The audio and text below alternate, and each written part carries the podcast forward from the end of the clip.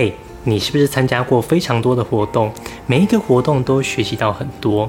但如果要把这些东西都写进去你的备审资料，大概会有三五十页。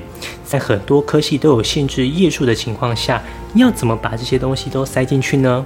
今天的影片我会告诉你，为什么这些科系要设置页数限制的底层逻辑，以及要怎么样在有限页数内呈现我们的备审，才不会浪费过去我们参加的活动，又不会让教授读得费力。今天的影片不仅适合用在特殊选材之后的个人申请准备时，也非常适用。那我们就开始吧。这是一个用生活实例提供专业辅导知识的频道，希望能够提供你在生活难题上的建议。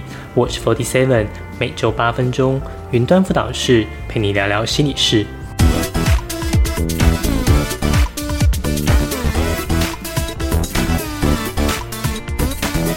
为什么你会写太多？最近我在协助一些准备申请特殊选材的同学，发现到他们有一个共通的问题，就是资料太多。能够去参加特殊选材的同学，都是在某一些领域有着高度的专业。为了让自己可以在特定领域中有良好的表现，他们不会只有参加一个活动，他们会尝试参加不同的活动，所以他们的履历表看起来都相当的精彩。但问题来了。当翻开去年简章一看，很多科系的备审资料都有页数的限制。例如像交大、百川，一直以来都是要求手写自传一千字。最多人询问的清大不分系，去年要求自传、申请东西、读书计划加起来不能超过四页。而且不止这两所，很多科系都设有页数或字数限制。尤其是越优秀的大学，限制越多。为什么大学要设置页数的限制？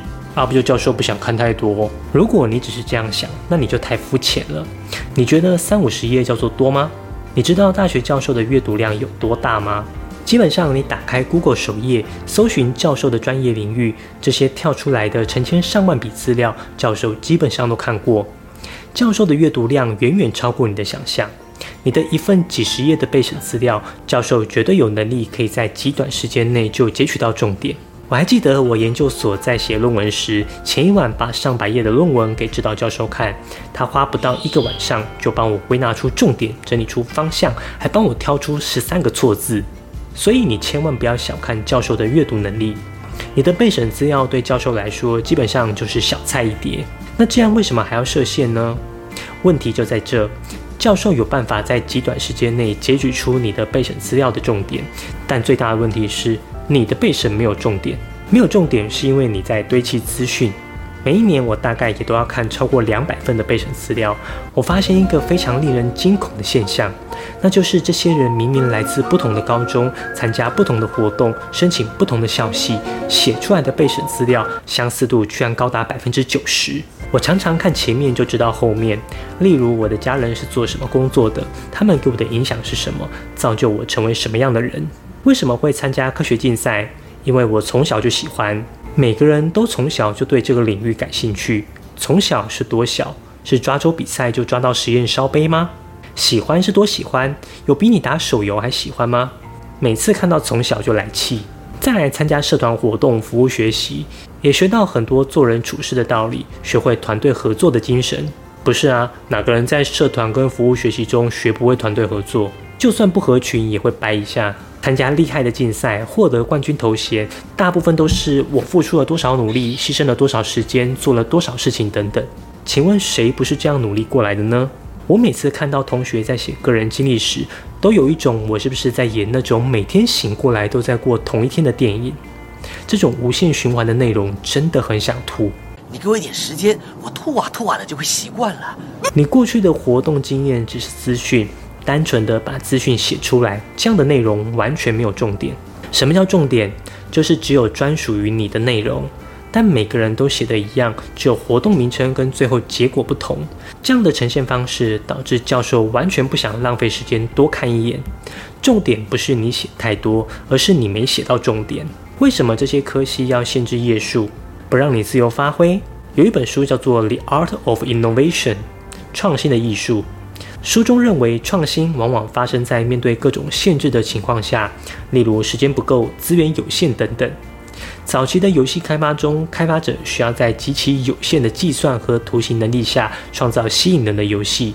例如我那个年代的经典《贪吃蛇》，将限制视为机会。当资源有限时，问题不应该是我们怎么能做更多的事情，而是我们如何用有限的资源做出最大的影响。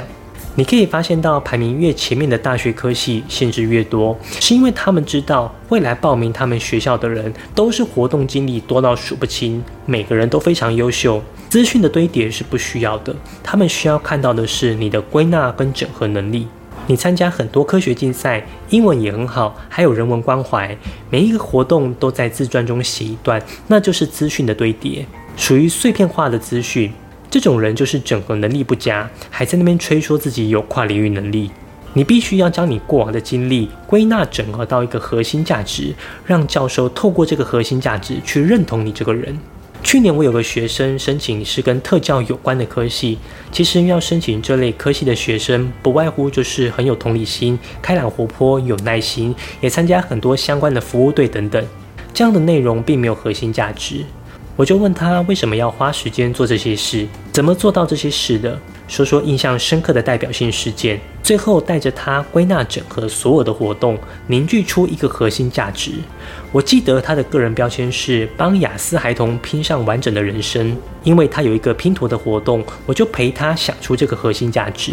最后他也在特殊选材中顺利录取。如何找到你的核心价值？Think different。是苹果在一九九七年推出的一个经典广告活动。这个广告中出现了多位改变世界的名人，包括爱因斯坦、金恩博士、约翰·兰农、鲍勃·迪伦等等。Think Different 广告的主要目的是要表达一种思想多元、挑战现状和寻求创新的精神。这与苹果公司自身的品牌形象和理念非常吻合。透过展示这些对世界有深远影响的名人，苹果尝试传递一种信息，就是思考不同、挑战传统和敢于创新与如何改变世界的。苹果将 Think Different 的精神与苹果品牌紧密地联系在一起，试图强调其核心价值及挑战现状、追求创新，并相信每个人都有潜力去改变世界。苹果手机不强调手机功能，因为那些都是每台手机都有的资讯。但因为苹果的核心价值不同，让它的手机也与众不同。如果连贾伯斯都这样思考了，你的备审还要用资讯堆叠的方式书写吗？核心价值就是我常说的个人标签。好好去思考未来要做什么，为什么？高中为什么要参加这些活动？为什么要念这个科系？将这三个为什么串联起来，成为你的核心价值。实现方法上不要太多心情，要直接呈现信念；不要太多做法，要归纳成步骤。这些归纳整合以及寻找个人标签的方法，都在我的学习历程金牌写作课中。不仅课程可以无限观看，你还可以跟我进行一对一的咨询辅导，帮助你找到你的核心价值。今年特殊选材名额剩下不到五个，个人申请的名额预计也要调降，有需要可以到下面的描述栏点选连接进行报名哦。最后做个总结，不要小看教授的阅读能力。不是你写太多，而是你根本没写到重点。页数限制是考验你的归纳整合能力，避免心情呈现信念，少写做法，归纳步骤，以核心价值来整合备审资料。如果你喜欢这部影片，希望你可以点个赞，这样点算法就会推荐更多相同类型的影片给你。你也可以发了我的个人网站，里面有许多免费的升学资讯。如果你有什么升学相关的问题，可以到下方留言，我会一一回复你。云端辅导室陪伴你生活大小事，我们下周见。